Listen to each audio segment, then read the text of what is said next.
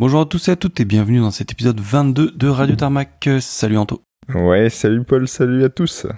Alors ce mois-ci on fait un épisode en duo puisque Jean-François est en déplacement donc il s'excuse pour ce mois-ci. Ouais, enfin en duo, Paul, pas tout à fait, parce que Quentin est allé à AirPower 2022 avant de partir au Canada, et il nous raconte son trip dans le dossier. Exactement, mais bon, avant ça, comme d'habitude, on parlera des news avec une super annonce à Montélimar, derrière les visiteurs exceptionnels, les nouvelles livrées, bref, vous commencez à connaître la recette. On vous rappelle que si vous souhaitez voir les photos en lien avec l'épisode, ça se passe sur Instagram, at Radio Tarmac, sur Facebook, et si vous souhaitez nous envoyer un email, l'adresse c'est radiotarmac at gmail.com. Allez, on est parti pour une heure de spotting.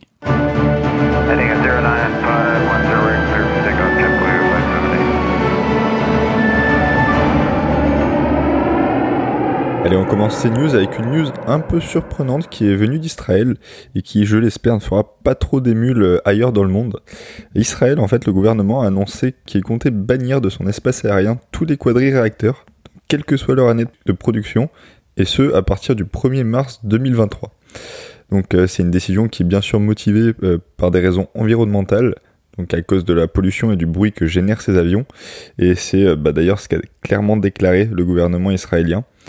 Donc la décision reste un peu surprenante hein, puisque l'aéroport de Ben Gurion à, Tel Aviv est le principal aéroport du pays et il n'est plus desservi que par une minorité de quadri-réacteurs qui sont principalement des vols cargo.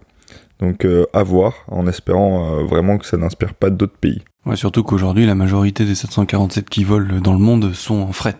Donc ouais, ça serait ça mettrait vraiment un gros coup euh, aux quadri-réacteurs et ça signerait probablement leur fin. Allez, ben on va aller en Russie puisque le groupe Aeroflot a signé un accord pour l'achat de 339 avions de fabrication nationale. En effet, hein, à cause des sanctions occidentales envers la Russie, les livraisons d'avions de Boeing et d'Airbus ont été complètement stoppées et les compagnies aériennes russes doivent donc se tourner vers des constructeurs russes pour continuer leurs activités. Ouais, ça fait très retour à l'ère soviétique tout ça. Exactement, sauf que là on ne vous parle pas de TU-134, de TU-154 ou d'Ilyushin 96, mais de 210 monocouloirs Irkut MC-21 de 89 Sukhoi SSJ-100 et de 40 Tupolev Tu-214. Alors les livraisons devraient commencer en 2023 par du SSJ-100, le dernier avion rejoignant le groupe Aeroflot normalement en 2030. Alors vous avez dû le remarquer, mais la commande porte uniquement sur des avions domestiques et aucun long courrier. La machine la plus grosse étant le Tu-214 qui a plus ou moins la taille d'un Boeing 757.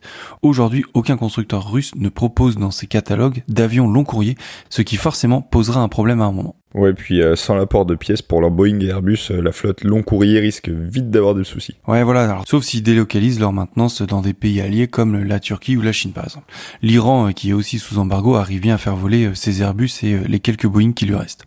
En tout cas, pour nous spotters, bah, c'est plutôt une bonne chose hein, d'avoir cet apport d'avions russes. Ça fera de la diversité une fois que le pays ne sera plus verrouillé et que les avions russes pourront revoler en Europe.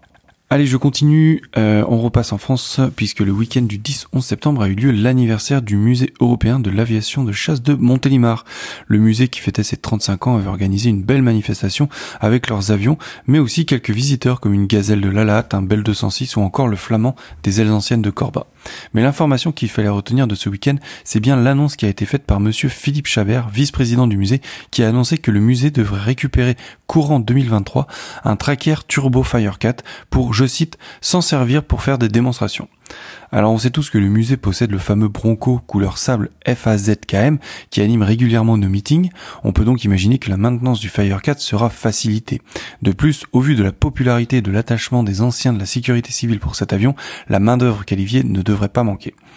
Une autre chose à retenir, c'est que M. Chabert a indiqué dans son discours que le tracker de Montélimar sera un des deux seuls qui voleront en France. Or, d'après nos recherches, aucun tracker n'est enregistré en France. Nous avons donc fait nos petites recherches et voilà ce qu'on peut vous dire.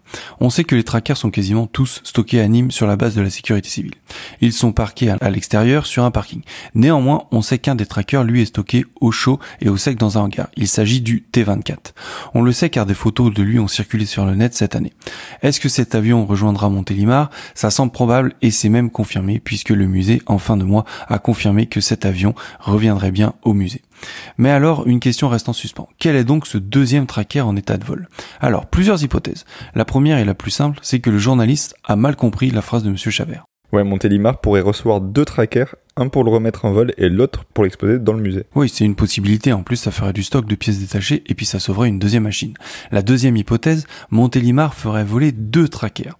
Ça paraît peu probable, mais on ne sait jamais. Si on peut en faire voler un, pourquoi pas deux Troisième possibilité, une autre association remettrait en vol un tracker. Ou alors un privé achèterait et remettrait en vol cet avion. Oui, l'autre question, c'est surtout quelle autre machine sera remise en vol? Exactement. Alors d'après nos recherches, 5 trackers seraient encore en état de vol suite à l'arrêt du secteur tracker en 2019. Il s'agit du T11, du T15, du T20, du T23 et du T24. Si on devait en isoler que deux, ce serait le T20 immatriculé FZBEH et le T24 FZBMA. Alors pourquoi eux? Alors déjà, T11 et T23 affichent 17 000 heures de vol et 19 000 heures de vol. Ce sont les deux machines qui ont le plus heures de vol des 5. T15, quant à lui, n'a que 15 000 heures de vol, mais il a subi un atterrissage sur le ventre en 2011. Certes, il a été réparé et il a encore fait le boulot pendant presque 20 ans, mais on peut imaginer que sa cellule a pu vieillir plus rapidement que les autres. Il nous reste donc que T20 et T24. T24, on le sait, a déjà été annoncé à Montélimar et il affiche 16 000 heures de vol. Il n'a jamais subi de dégâts.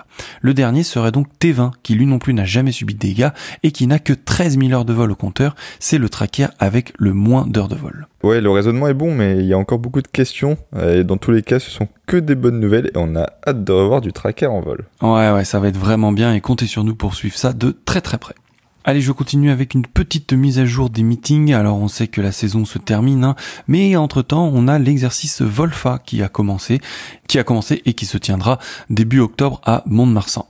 Alors, outre les rafales français, nous pourrons compter sur 4 F-16 grecs, 4 F-16 portugais, mais surtout 4 F-16 émiratis.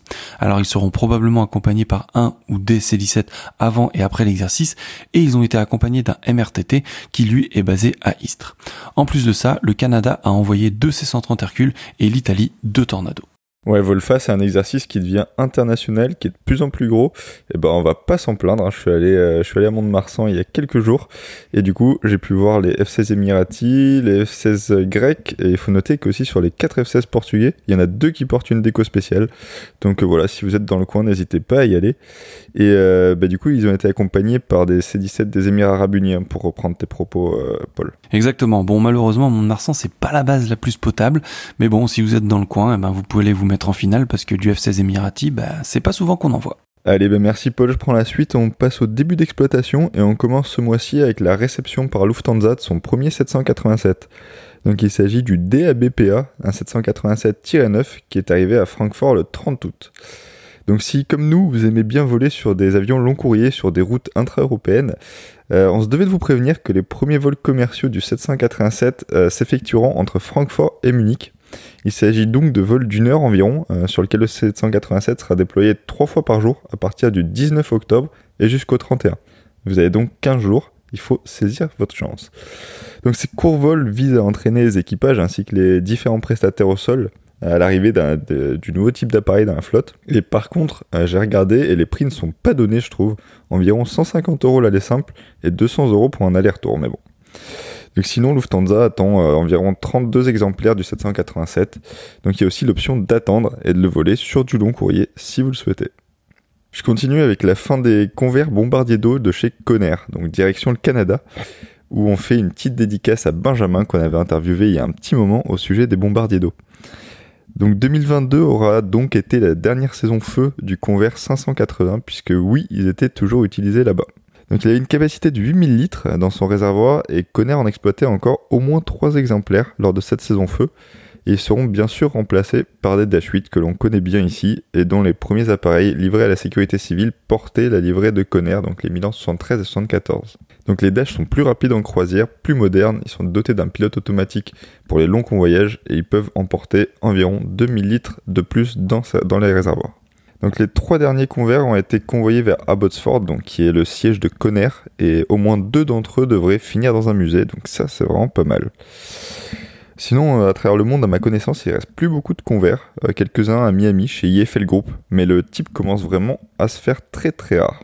Autre retrait, mais euh, là il faut le prendre avec un peu plus de pincettes, donc c'est le GoFom euh, GOFOM, le BE146 qui servait à la Formula One Management Team, donc qui aurait été retiré du service aussi le 14 septembre après un dernier vol Milan-Rome.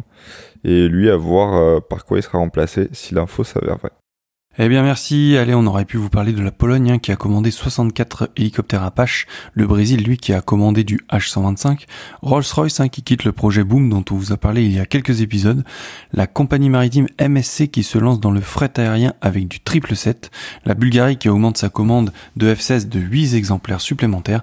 Et pour finir l'US Air Force présentera en partie son nouveau bombardier B-21 au mois de décembre. Allez, on part tout de suite sur les nouvelles livrées.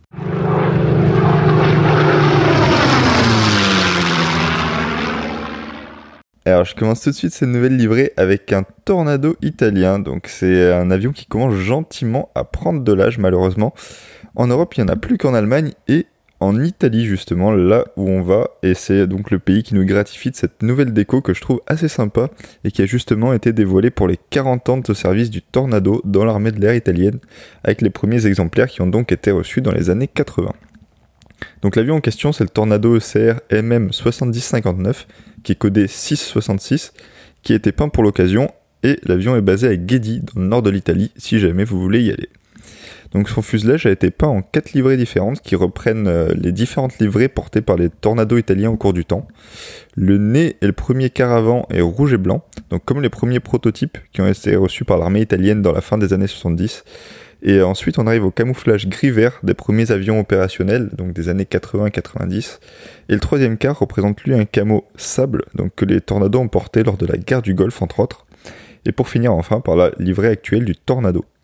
Donc c'est un hommage assez sympa, donc, et j'espère qu'on aura l'occasion de la voir dans les meetings l'année prochaine, si la déco tient jusqu'à l'année prochaine, bien sûr. Eh ben ouais, on espère aussi. Allez, on vous en avait parlé il y a un petit moment maintenant, mais on se doutait qu'un des 747-8 était destiné au gouvernement égyptien. Il faut remonter à quelques mois à ce 747-8 qui est une NTU comme on dit, c'est-à-dire une non-taken unit qui était destinée à Lufthansa. Eh bien cet avion avait été vu portant l'immatriculation SUEGY, mais l'avion était alors encore dans la décoration Lufthansa sans la célèbre grue ni les titres. Eh bien ça y est, l'avion est sorti des ateliers de peinture de Shannon avec sa livrée gouvernementale égyptienne.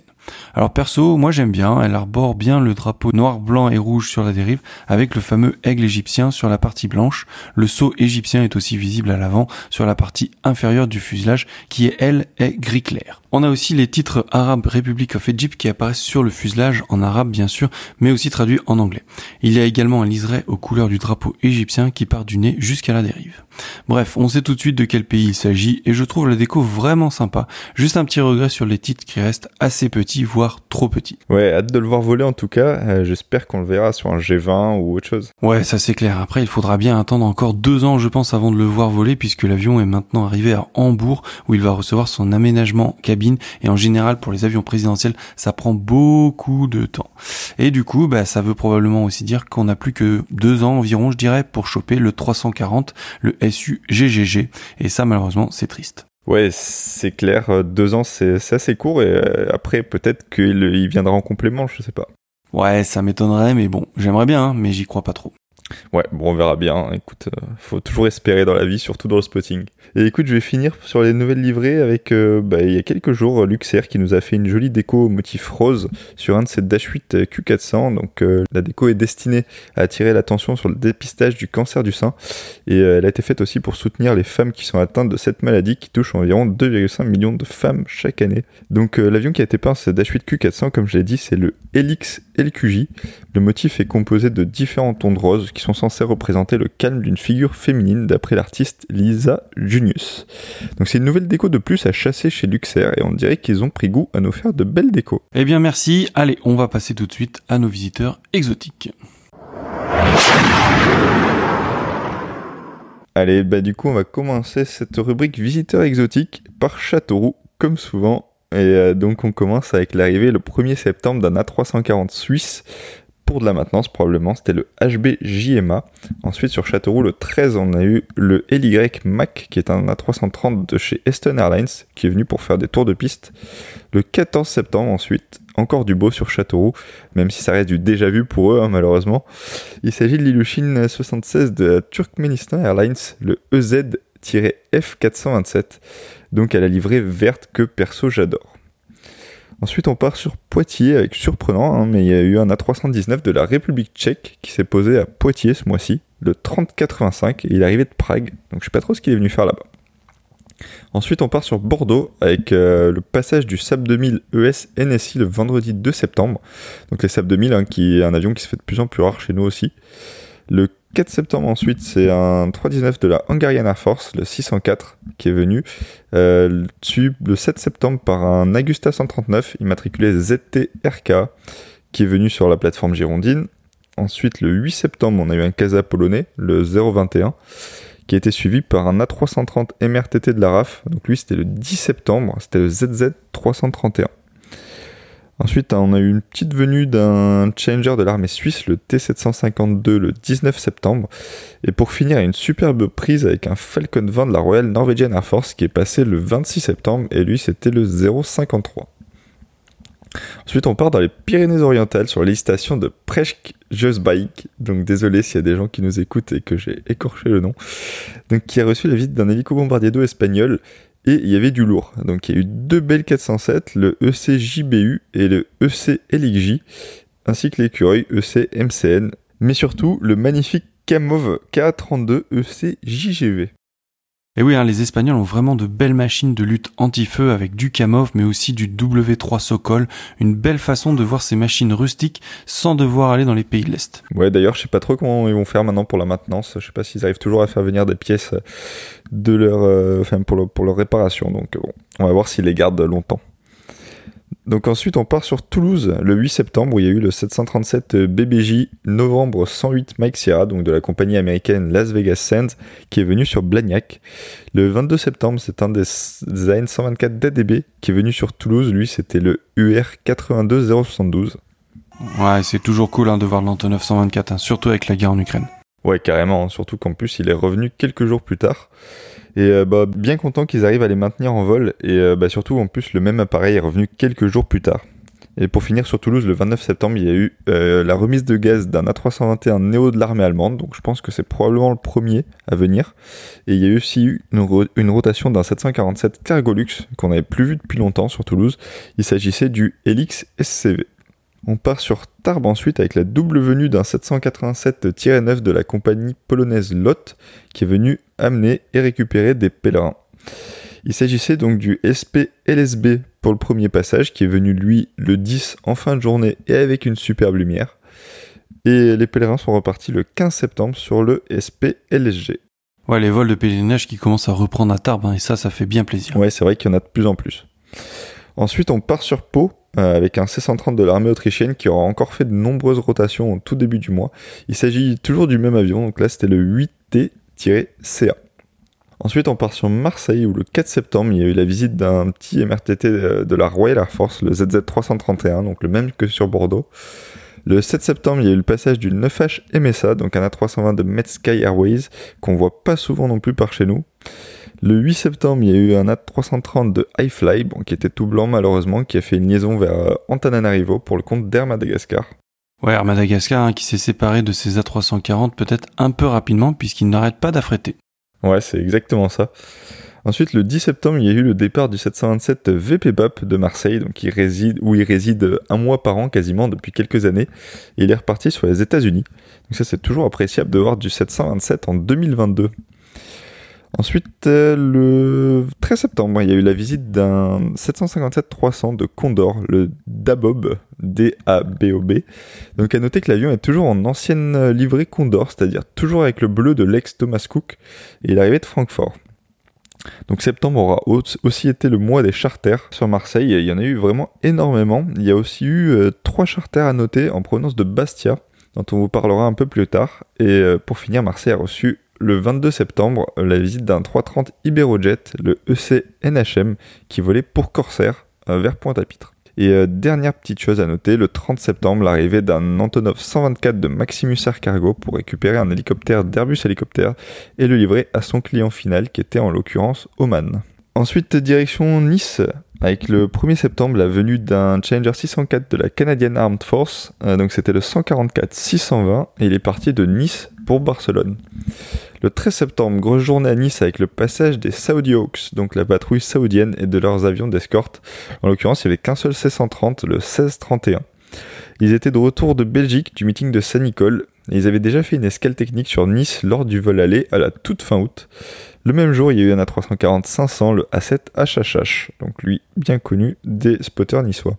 Le 16 septembre, ensuite, on a eu le nice top du Falcon 7X du gouvernement de Nabibi, qui a fait une escale sur sa route vers Londres, pour, les funérailles de la reine Elisabeth II. Le 22 septembre, il y a eu la toute première venue d'un Gulfstream 700 sur le tarmac niçois, donc avec l'arrivée du N706 GD, qui est encore un avion de Gulfstream, et donc avec la déco de Gulfstream. Il est reparti le lendemain sur Zurich. Le 27 septembre, on a eu deux Black Hawk de l'US Air Force qui sont passés euh, un fuel stop. Et pour finir, le 29, il y a eu l'arrivée du HZ NSA, le seul et l'unique 310 euh, privé à ma connaissance, si je ne me trompe pas. Allez bien merci Anto, à mon tour on va partir en Savoie à Chambéry avec la visite le 27 du fameux Kamov 32 de Heli Suisse, hein. un hélico bien spécial qui sort pas souvent de Suisse et qu'on a beaucoup de mal à voir. On part à Lyon Saint-Exupéry maintenant avec le passage le 27 septembre du 747 TF AMU de Astral, à noter le même jour le Falcon 2000 du Qatar, le fameux Max MAX. On part sur l'autre aéroport de Lyon à Bron où on a des hélicoptères italiens qui ont fait un stop le 27. Il s'agissait du NH90 Marine 357, du NH Terre EI 348 et du Chinook EI 704. Ils sont tous repartis vers le nord. Clermont-Ferrand maintenant a aussi eu un beau visiteur ce mois-ci avec un Antonov 124 d'ADB, donc d'Antonov Design Bureau, qui est arrivé le 1er septembre pour récupérer deux avions. Alors oui, ce sera deux Beach 350 algériens qui étaient probablement en maintenance Enfin, en tout cas, ils étaient stationnés à Clermont-Ferrand et l'IMAT de l'Antonov, c'était le UR 82072. Un deuxième avion bien sympa du mois sur Clermont, c'est la venue du 747-400 de Air Atlanta Icelandic en déco astral lui aussi. Il s'agissait du TFAMM qui est arrivé le 18 septembre du Ghana. Direction Bâle maintenant le 3 septembre où il y a eu le départ du HZ HM3, le 787 en livrée Kingdom of Saudi Arabia. Vatry maintenant qui a toujours du trafic fret exotique à souhait avec le passage le 2 septembre de l'A330 LZ1 de Gulliver, mais surtout le 6 septembre c'est l'Ilyushin 76 de Silkway qui est venu charger du fret. Il s'agissait du 4K-AZ41. Direction la Corse, on vous en parlait tout à l'heure avec Marseille, euh, puisque Bastia a eu un trafic charter de fou le dimanche 18 septembre. Alors on se serait cru dans les Caraïbes, hein, puisqu'il y a eu le 767 CS TST d'Euro-Atlantique et le 339 H-Pop de Pop qui volait pour Air Corsica. Air France avait envoyé un triple 7, le FG SQX et pour finir le 330 d'Air Caraïbes F Orly qui est lui aussi venu sur l'île afin de le relier à Marseille. On part dans tout le nord, euh, un aéroport dont on ne parle jamais puisque c'est l'aéroport d'Albert en Picardie, avec sans, aucun doute le plus beau visiteur du mois, je pense. En tout cas, le très rare 737 BBG de la Royal Australian Air Force, immatriculé A36-002, et c'était le 1er septembre. Ouais, c'est un très beau visiteur euh, du mois. Il est aussi passé par Brest pour des commémorations franco-australiennes. Allez, juste à côté, on va à Lille. C'est un citation UC35 hein, ou un citation 560 hein, dans la version civile de l'US Army euh, qui a posé à Lille le 2 septembre. C'était le 95-00123. Et toujours sur l'île, un Dash 8C des gardes-côtes islandais a été basé sur l'aéroport de l'Esquin pour la surveillance de la Manche et des migrants. C'est une machine qui est euh, plus que rare hein, parce qu'ils ne sortent pas souvent d'Islande et on ne sait toujours pas si elle est basée encore à Lille à l'heure actuelle ou si elle est déjà rentrée. Il s'agit du TF-SIF. Strasbourg maintenant, donc on ne parle pas assez d'ailleurs, hein, puisque le 8 septembre, ils ont eu un 560 espagnol qui est rentré vers Madrid, c'était le TR20-03. On part à Genève pour commencer le 2 septembre le passage d'un super puma de la police allemande. Il s'agissait du DHEGY, donc une sacrée surprise. On reste dans le militaire avec le 11 septembre un C12C Huron de l'US Air Force. Alors le Huron, hein, c'est la dénomination militaire du Beach 200 et pour l'immatriculation c'était le 73-1217. Ensuite, le 17 septembre, belle visite de l'Antonov 124 URZYD de chez Maximus. Alors, ce n'est pas la première fois qu'il vient cette année, puisqu'il y a quelques mois, il avait couché les barrières de l'aéroport au moment de la poussée des moteurs. Donc, les gens s'en souviennent. Pour finir, le 23, c'est le 340-500 du gouvernement du Koweït qui a fait une escale à son retour de New York et de la réunion des hauts responsables de l'ONU. C'était le 9K GBA. On reste à l'étranger mais direction la Belgique avec nos amis belges qui ont reçu un C-130 de la Royal Saudi Air Force, le numéro 485, probablement pour préparer la venue des Saudi Hawks à Kleinbrogel et il a été suivi le 2 septembre d'un KC-30, toujours de la Royal Saudi Air Force, le 2404 qui est parti le jour même. Un C-130 saoudien toujours, du coup, reviendra le 10 septembre, mais cette fois c'est le 485. Il sera suivi le 12 septembre par un autre KC-130, le 2404, toujours pour récupérer ce qui avait été amené pour le show des Saudi Hawks à Saint-Nicole. Et pour finir, et on finira aussi en Belgique, à Liège, qui a vu le passage du 330 de la compagnie Pop le 18 septembre, c'était le 9H POP. Allez, on va passer tout de suite à notre dossier et on va retrouver Quentin qui va nous parler de AirPower 2022.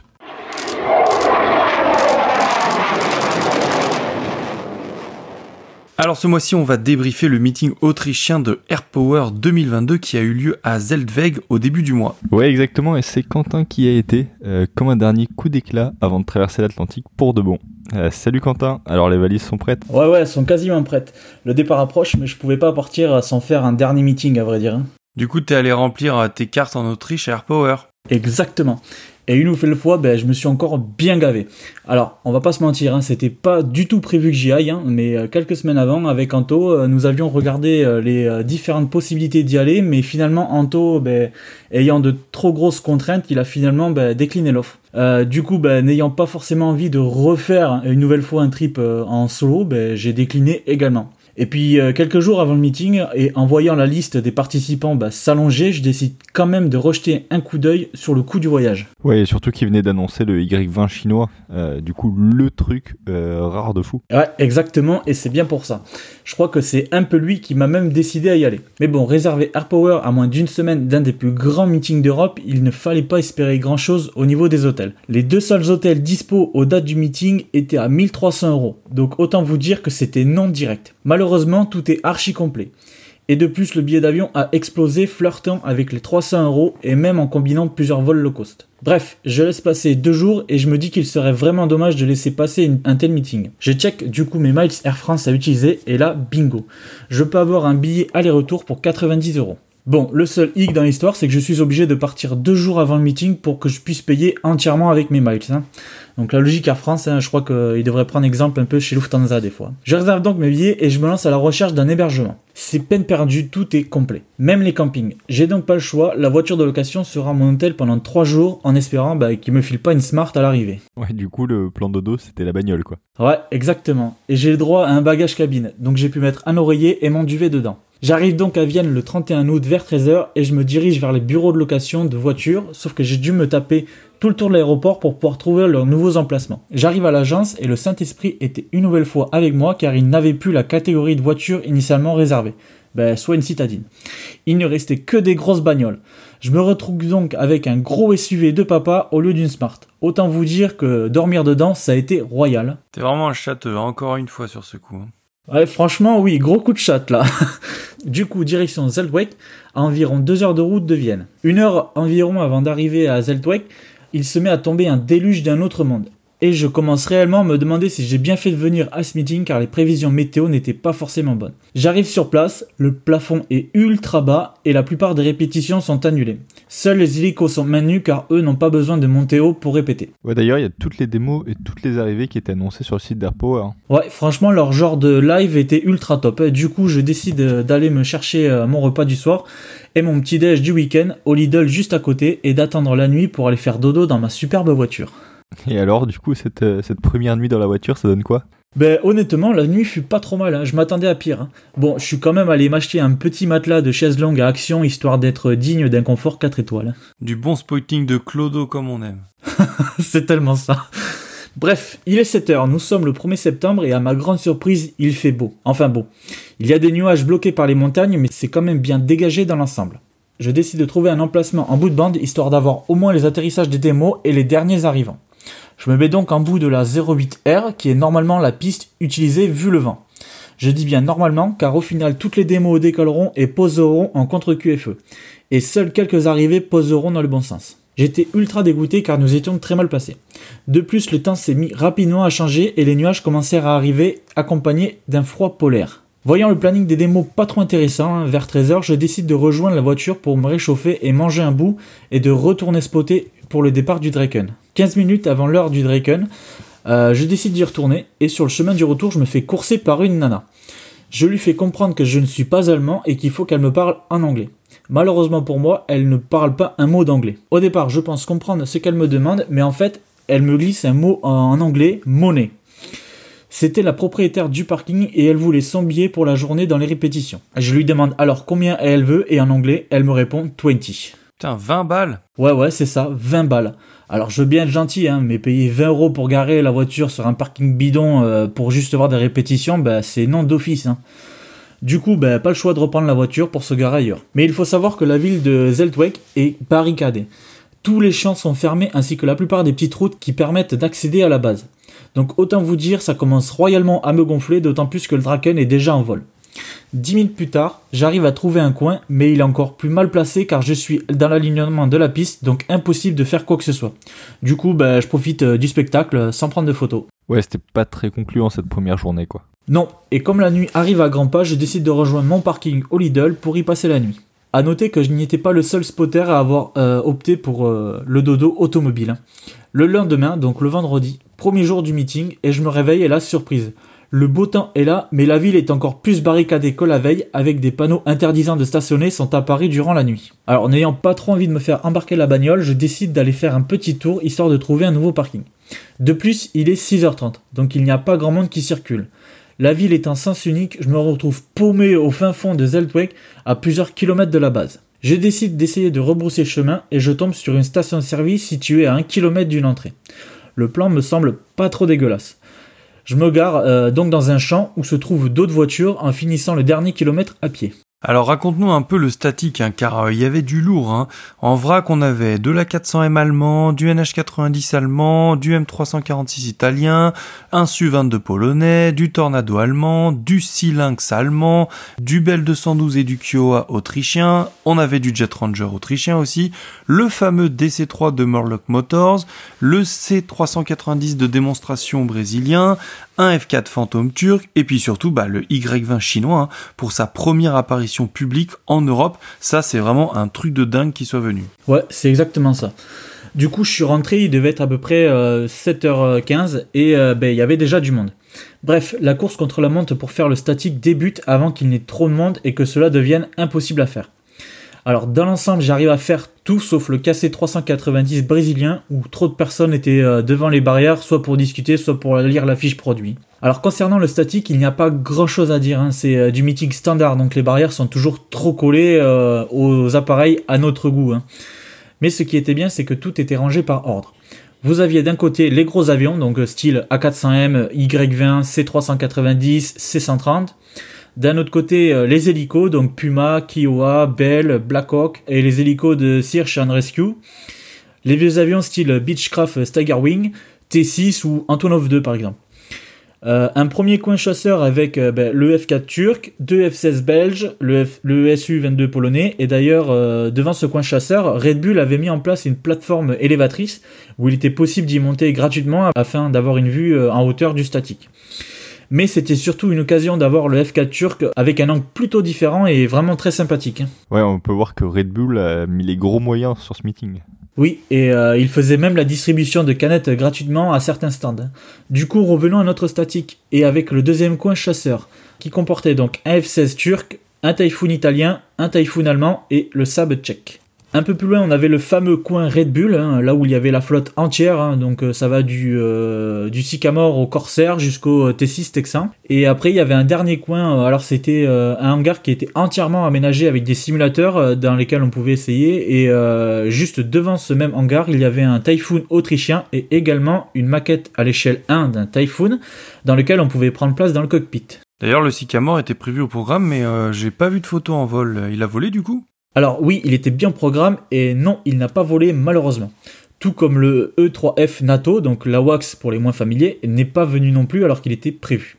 Bon, ça, ça reste les aléas d'un meeting, donc j'en tiendrai pas rigueur.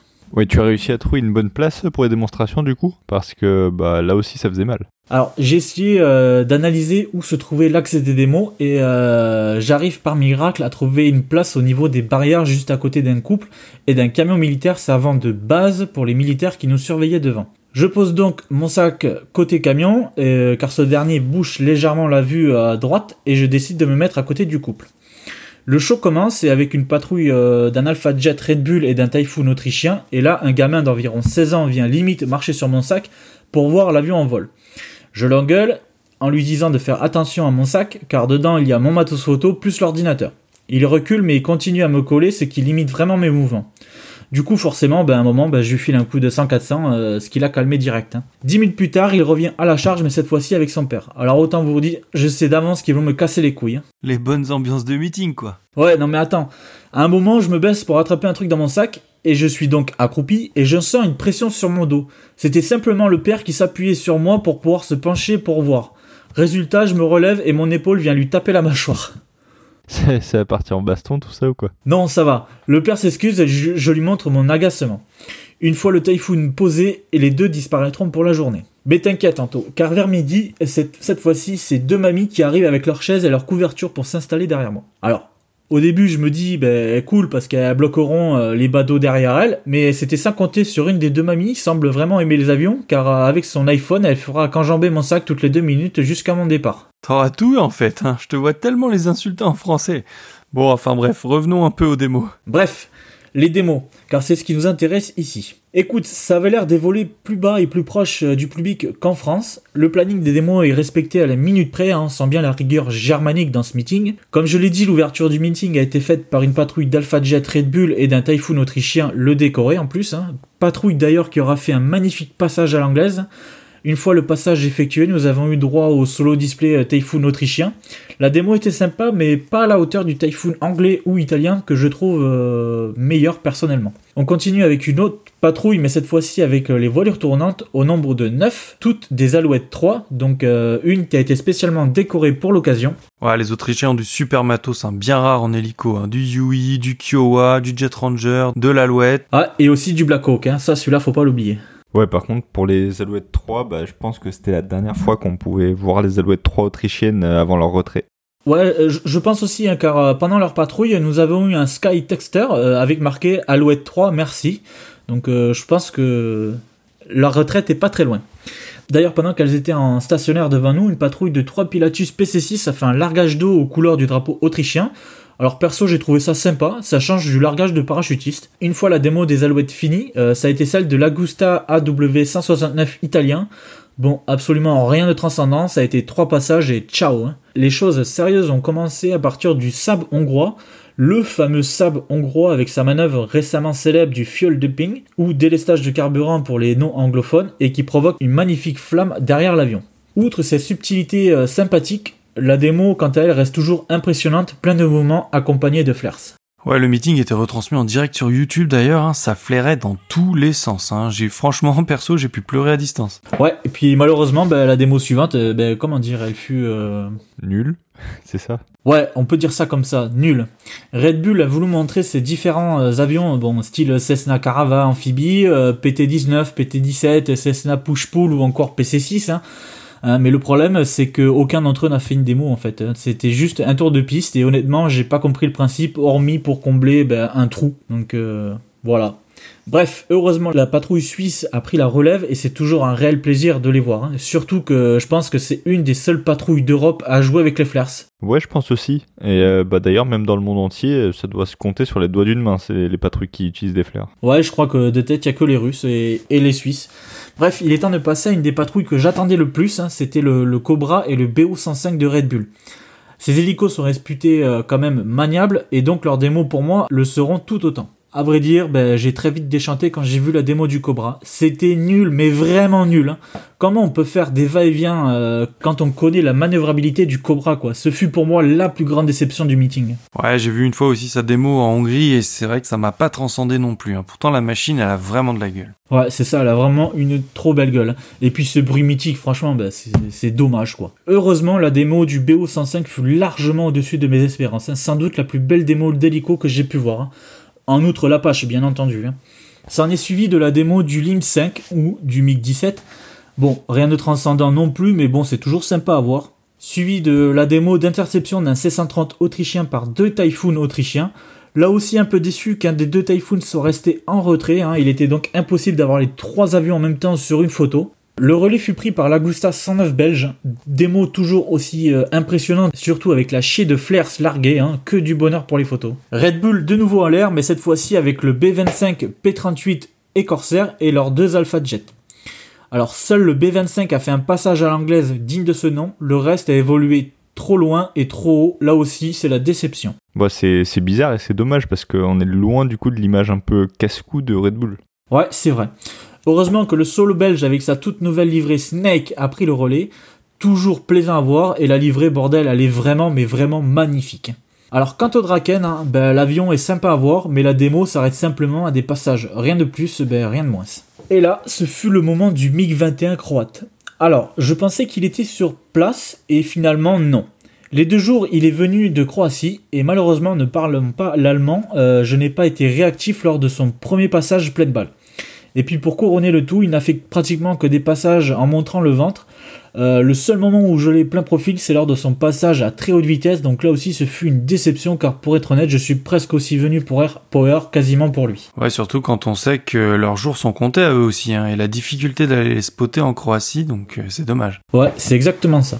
Et derrière, on a eu euh, le Ind, euh, le Ind et le IMI-17 euh, tchèque. Alors, avec Paul, on l'avait déjà vu lors du meeting de, de en Pologne. Mais là aussi, c'est une très belle démo. Et pareil, bah, bye bye les Ind tchèques donnés à l'Ukraine, quoi. S'en est suivi du Messerschmitt ME262 en réplique. Là aussi, une grosse déception, hein, rien que des passages bah, ultra loin. Donc, les photos sont pas ouf. la relève a été faite une nouvelle fois avec le solo autrichien en Typhoon, mais cette fois-ci sans la déco. Une fois terminé, ce fut le tigre allemand de, se faire, euh, de faire sa démo. Bon, je pense que là aussi c'était la dernière fois qu'on les voyait en meeting, hein, vu qu'ils ont commandé euh, de l'Apache. Et je termine avec la démo du Ind hongrois qui fut euh, sympathique, même si malheureusement la lumière n'était plus au rendez-vous et que l'hélico, ayant une peinture noire, ben, n'a pas arrangé les choses. Ah mais là il y a pas mal de négatifs quand même, Quentin. Est-ce qu'il y a du positif aussi? Oui, il y a quand même du positif. Ça vole plus bas et plus proche de toi, et il y a moins de, restrictions concernant les flares. Et rien que ça, ben, c'est trop bien. Concernant le deuxième jour, niveau planning, c'était exactement la même chose, sauf qu'un B52 est venu dire bonjour vers 15h. Ouais, toujours cool de voir un B52 en Europe. Ouais, alors c'est cool, mais alors pour trois raisons, je ne suis pas resté jusqu'à son passage. Alors, première raison, c'était le monde. 125 000 personnes le vendredi, 150 000 le samedi, autant vous dire que c'était une marée humaine. Le truc ultra désagréable où pour circuler, t'es obligé de te faufiler. Deuxième raison, le passage était vers 15h. Et à 15h, la lumière se rapproche de l'axe de piste, ce qui complique ou restreint les photos afin de ne pas être en contre-jour. En plus, un B-52 est un avion bien sombre, donc niveau photo, ça aurait pas bien rendu. Troisième raison, bah, c'est un B-52 quoi. Alors, oui, c'est cool d'en voir, mais c'est uniquement un seul et unique passage, et j'ai quand même l'impression qu'à chaque meeting dans l'Est, c'est toujours les B-52 qu'on voit. Après, c'est sûr qu'en ce moment, ben, il y avait que ça déployé en Europe. Ouais, c'est vrai qu'un petit B1 ou B2, ça aurait pu faire la différence. Bon, malheureusement, il n'y avait aucun de ces avions en Europe euh, à ce moment-là. Et bon, après, c'est un B52, c'est quand même toujours sympa, c'est pas dans tous les meetings, Quentin. Hein. Oui, c'est pas ce que je dis. Allez, quatrième et dernière raison, 150 000 personnes à faire sortir d'une ville en sens unique et euh, quasi en même temps, ben, je vous laisse imaginer le foutoir. Hein. Perso, après une journée de meeting, j'avais pas envie de me, retrouver 3 ou 4 heures bloqué dans les bouchons et ensuite faire 2 heures, deux heures de route jusqu'à Vienne. Donc j'ai décidé de partir plus tôt, sur les coups de midi. Ouais, c'est compréhensible en même temps. On sait à quel point que les journées meeting euh, sont épuisantes et puis euh, on n'a pas envie de rester coincé dans les bouchons, comme tu dis. Hein. Ouais, du coup, Quentin, pour résumer un peu ton Air Power 2022, euh, les plus et les moins, tu dirais quoi? Alors, pour résumer Air Power, c'est de la grosse folie. C'est un meeting que je conseille à tous de faire au moins une fois. On voit que c'est organisé avec la rigueur allemande, tout est carré, rien ne dépasse. Et puis le paysage, franchement, il est top. En montagne comme ça, c'est la régalade. Alors pour moi, les plus de cette édition 2022.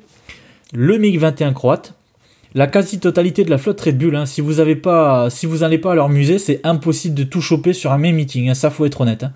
Le Ind hongrois qui sort ben, très rarement. Les flares parce que ça a été à gogo. Les évolutions des démos qui sont plus proches ou du moins qui paraissent plus proches. Et puis euh, la flotte d'hélicos autrichiens, de l'Alouette au Blackhawk en passant par le fabuleux UI. Et puis euh, ça fait plaisir de voir tout ça quoi. Et maintenant les moins. Alors le gros moins que je, retiens, c'est les gens qui ne respectent absolument rien. Honnêtement, je, mets cet argument en pole position car c'était vraiment le truc qui m'a le plus gonflé. Hein. Limite, s'il pouvait euh, te marcher sur la gueule, bah, il l'aurait fait. Hein. Ouais, après dans ce genre d'événement, de toute façon, si t'es pas en spotter, tu te fais vite euh, bouffer, hein, surtout en solo. Mais bon, c'est sûr que partir quasiment du jour au lendemain, c'était impossible de s'enregistrer pour être tranquille. Ouais, ça c'était sûr. Donc j'ai pris sur moi. ouais, il fallait. il fallait. Ouais. Euh, du coup, pour continuer sur les moins, alors euh, certaines démos Red Bull, genre le Cobra ultra pourri ou le Corsair qui évolue trop loin, Red Bull qui meuble tant bien que mal euh, les trous, ça m'a fait penser au Sokol en Pologne où au bout d'un moment, bah stop quoi. Toujours Red Bull, encore qui a fait voler son DC6 à la toute fin du meeting alors qu'un vol le matin aurait été largement jouable. Et après, pour terminer, bah, la, la démo du Messerschmitt ME262 qui était ultra nul, quoi, et surtout trop haut, trop loin. Ouais, du coup, Quentin, si t'avais la possibilité d'y retourner, est-ce que tu y retournerais? Est-ce que j'y retournerais? Oh que oui, mais la prochaine fois, je le prévois un peu plus en avance et je reste pour les départs du, euh, du dimanche. Et je trouve quand même un vrai hôtel et puis surtout pas tout seul. ouais, c'est vrai que dormir dans sa bagnole pendant trois jours, un peu à la route, tout seul, alors ça a son charme, hein, mais bon, c'est un peu freestyle.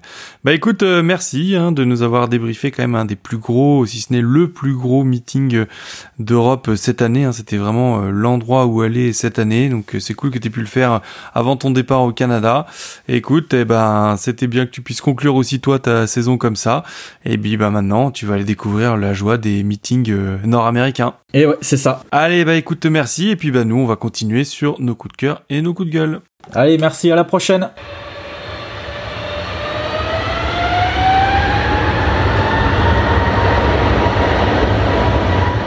Et donc je commence la rubrique coup de cœur euh, avec euh, une vidéo qui nous vient des États-Unis et c'est la vidéo d'un avion, on va dire, particulier. Donc il s'agit du seul, à ma connaissance, hein, euh, DC-3 sur flotteur, qui en plus pourrait potentiellement revoler dans les prochains mois. Donc il s'agit du N130 Québec, N130Q, donc qui est resté pendant presque 20 ans à l'abandon sur un aéroport du Maine aux États-Unis. Il est resté là sur des roues classiques hein, de base censés flotteurs, qui sont des flotteurs à roues rétractables et qui rendent donc l'avion amphibie. C'est assez particulier de voir d'aussi gros flotteurs sur un DC-3 précisément, parce que c'est vraiment quelque chose qu'on n'a pas l'habitude de voir. Donc depuis au moins deux ans, l'avion a su susciter l'intérêt puisque bah, il y a quelqu'un en fait qui sans qu'on sache exactement qui, qui est en train de le remettre en état de vol. Et dans la vidéo coup de cœur, on y voit le DC-3 qui roule sur ses flotteurs avec les roues donc euh, sur, un, tarmac classique et à la force de ces deux moteurs qui ont donc été remis en état de marche. Donc vous pouvez retrouver la vidéo sur la page Facebook euh, Main Fly-In. Donc la publication est titrée It's Alive, the world's only DC-3 on float. Et elle a été publiée le 8 septembre. Alors les rumeurs vont bon train sur le futur de cet avion. J'ai trouvé à plusieurs endroits qui seraient destinés à un propriétaire en Alaska. Malheureusement, je n'ai rien pour le confirmer, mais une chose est sûre, c'est qu'un DC-3 sur flotteur, ça ne passe pas inaperçu au vu de la taille de l'engin. J'adorerais qu'il revole en tout cas et euh, bah, ça a l'air d'être en bonne voie. Donc si vous voulez en savoir plus sur l'appareil, il existe plusieurs vidéos sur internet, dont celle de Mikey McBrien, donc le directeur de la fameuse Buffalo Airways. Eh bien merci Anto, et puis bah moi ça va pas être du tout la même, hein, puisque ça va être un petit coup de gueule, puisque grosso modo la saison des meetings en général, eh bien s'arrête par une date dans le sud, c'est à Sainte-Maxime. Et oui, il y a les Free Flight World Masters tous les ans euh, fin octobre. Eh bien cette année, la manifestation a été annulée. Alors elle n'a pas été annulée à cause du Covid comme ces deux dernières années, ou annulée à cause d'un accident ou de la météo, eh bien elle a tout simplement été annulée pour des raisons environnementales. Alors initialement prévu le 15 et 16 octobre, eh bien cette édition n'aura pas lieu puisque d'après la mairie, la situation environnementale et l'urgence climatique sont aujourd'hui des sujets au cœur des préoccupations de la population et donc la mairie de Sainte-Maxime veut faire sa part en annulant les Free Flight World. Alors, d'un point de vue économique, honnêtement, c'est vraiment pas terrible pour la région, surtout que ça attirait beaucoup de monde et puis que c'était vraiment la dernière date de la saison. Ouais, c'était la dernière date de la saison et puis surtout c'était une des seules dernières, une des seules dates en fait qui existent dans le Sud-Est. Il y a quasiment aucun meeting si tu pars de Marseille jusqu'à Nice.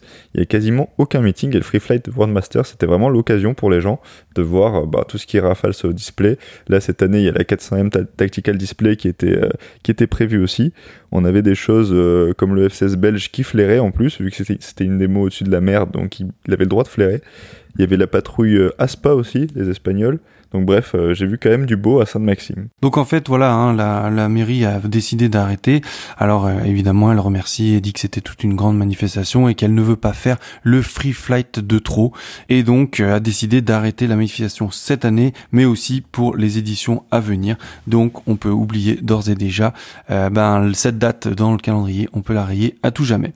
C'est vraiment dommage, hein, malheureusement, c'est un peu d'actualité et on risque d'avoir de plus en plus de meetings aériens annulés pour ces raisons et de dates qui vont commencer à disparaître de plus en plus. On sait que le meeting de Morlaix a aussi eu euh, des pétitions, il y a eu aussi un meeting en Vendée où il y a eu des pétitions pour annuler l'événement. On se rappelle tous de l'histoire de la mer de Poitiers et de l'aéroclub. Bref, ça le temps pour les meetings aériens et on espère quand même que certaines dates resteront et que notre paysage aéronautique et surtout ben, de manifestation ne se videra pas et que du coup on sera forcément obligé d'aller à l'étranger pour voir des avions et des manifestations et donc de prendre l'avion et ainsi de suite. Bref, c'est un peu un cercle vicieux. Mais bon, on verra bien comment la situation évolue, mais c'est vraiment dommage. Ouais, c'est clair, Paul, c'est vraiment dommage et j'espère bah, là aussi que ça fera pas trop d'émules euh, dans d'autres villes de France. Ouais, c'est dommage. Allez, ben merci en tout cas de nous avoir écoutés. Encore un épisode bien sympa avec vous.